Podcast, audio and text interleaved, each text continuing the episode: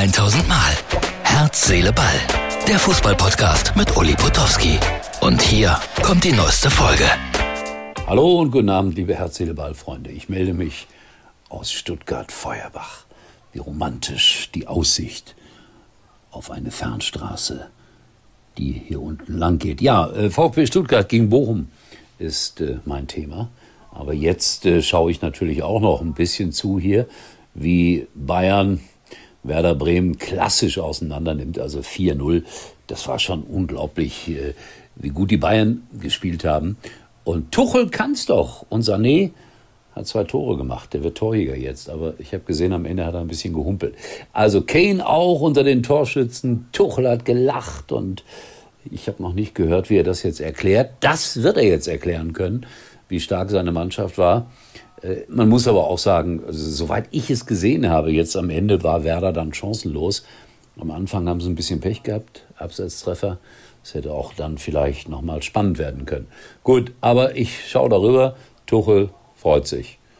Gratuliert, klatscht ab, applaudiert. Und die Bayern-Spieler tanzen vor ihren Fans. Sei ihnen gegönnt nach all dem Theater der letzten Monate.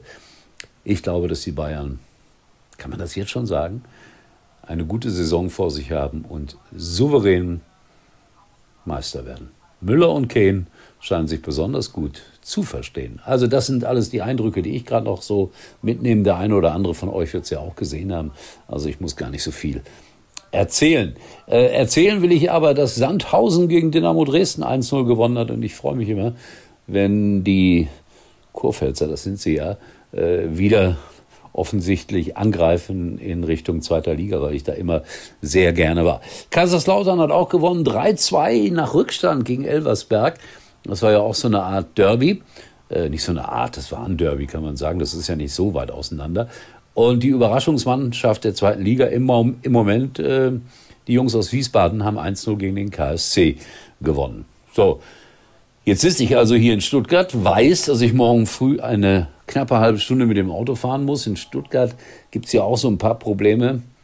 Der beste Mann ist gegangen, der Japaner. Also all das werden wir morgen arbeiten. Bin gespannt, wer meine Gesprächspartner sind. Und ganz zum Schluss unseres Podcasts kommt heute etwas sehr Ungewöhnliches, was eigentlich überhaupt nicht passt. Aber wenn Bernd Schmellenkamp, mein Herzseele-Ball-Praktikant unterwegs ist, dann bringt er immer etwas Sportliches mit.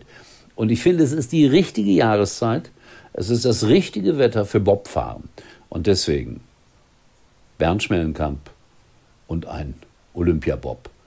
Wer will, schaut sich das an. Ansonsten tschüss bis morgen bei Herz, Seele, Ball. Hallo Bayern-Fans, ihr habt eine gute Nacht. Tschüss. Lieber Uli, liebe Herzleball, Zuschauer und Zuhörer, heute geht's hier nicht um Fußball in meiner kleinen Rubrik bei Herzleball. Ich bin gerade in Engelberg. Engelberg ist ein wunderschöner Ort oberhalb des Vierwaldstätter Sees und das hier ist ein Bob, wie man unschwer sieht, ein Zweierbob, der berühmte Feierabend-Zweierbob. Ist eine Leihgabe des Talmuseums hier in Engelberg. Bis 1956 waren nämlich diese Feierabend-Bobs äh, aus Engelberg während knapp 30 Jahren im internationalen Bobs, Bobsport das Maß aller Dinge. Und in seiner Karriere als Bobfahrer, da hat der Fritz Feierabend bei WMs teilgenommen und hat sechsmal Goldmedaille gewonnen, dreimal Silber und dreimal Bronze. Bei Olympia, bei den Winterspielen war er auch dabei. Da wurde er dreimal Zweiter und zweimal Dritter.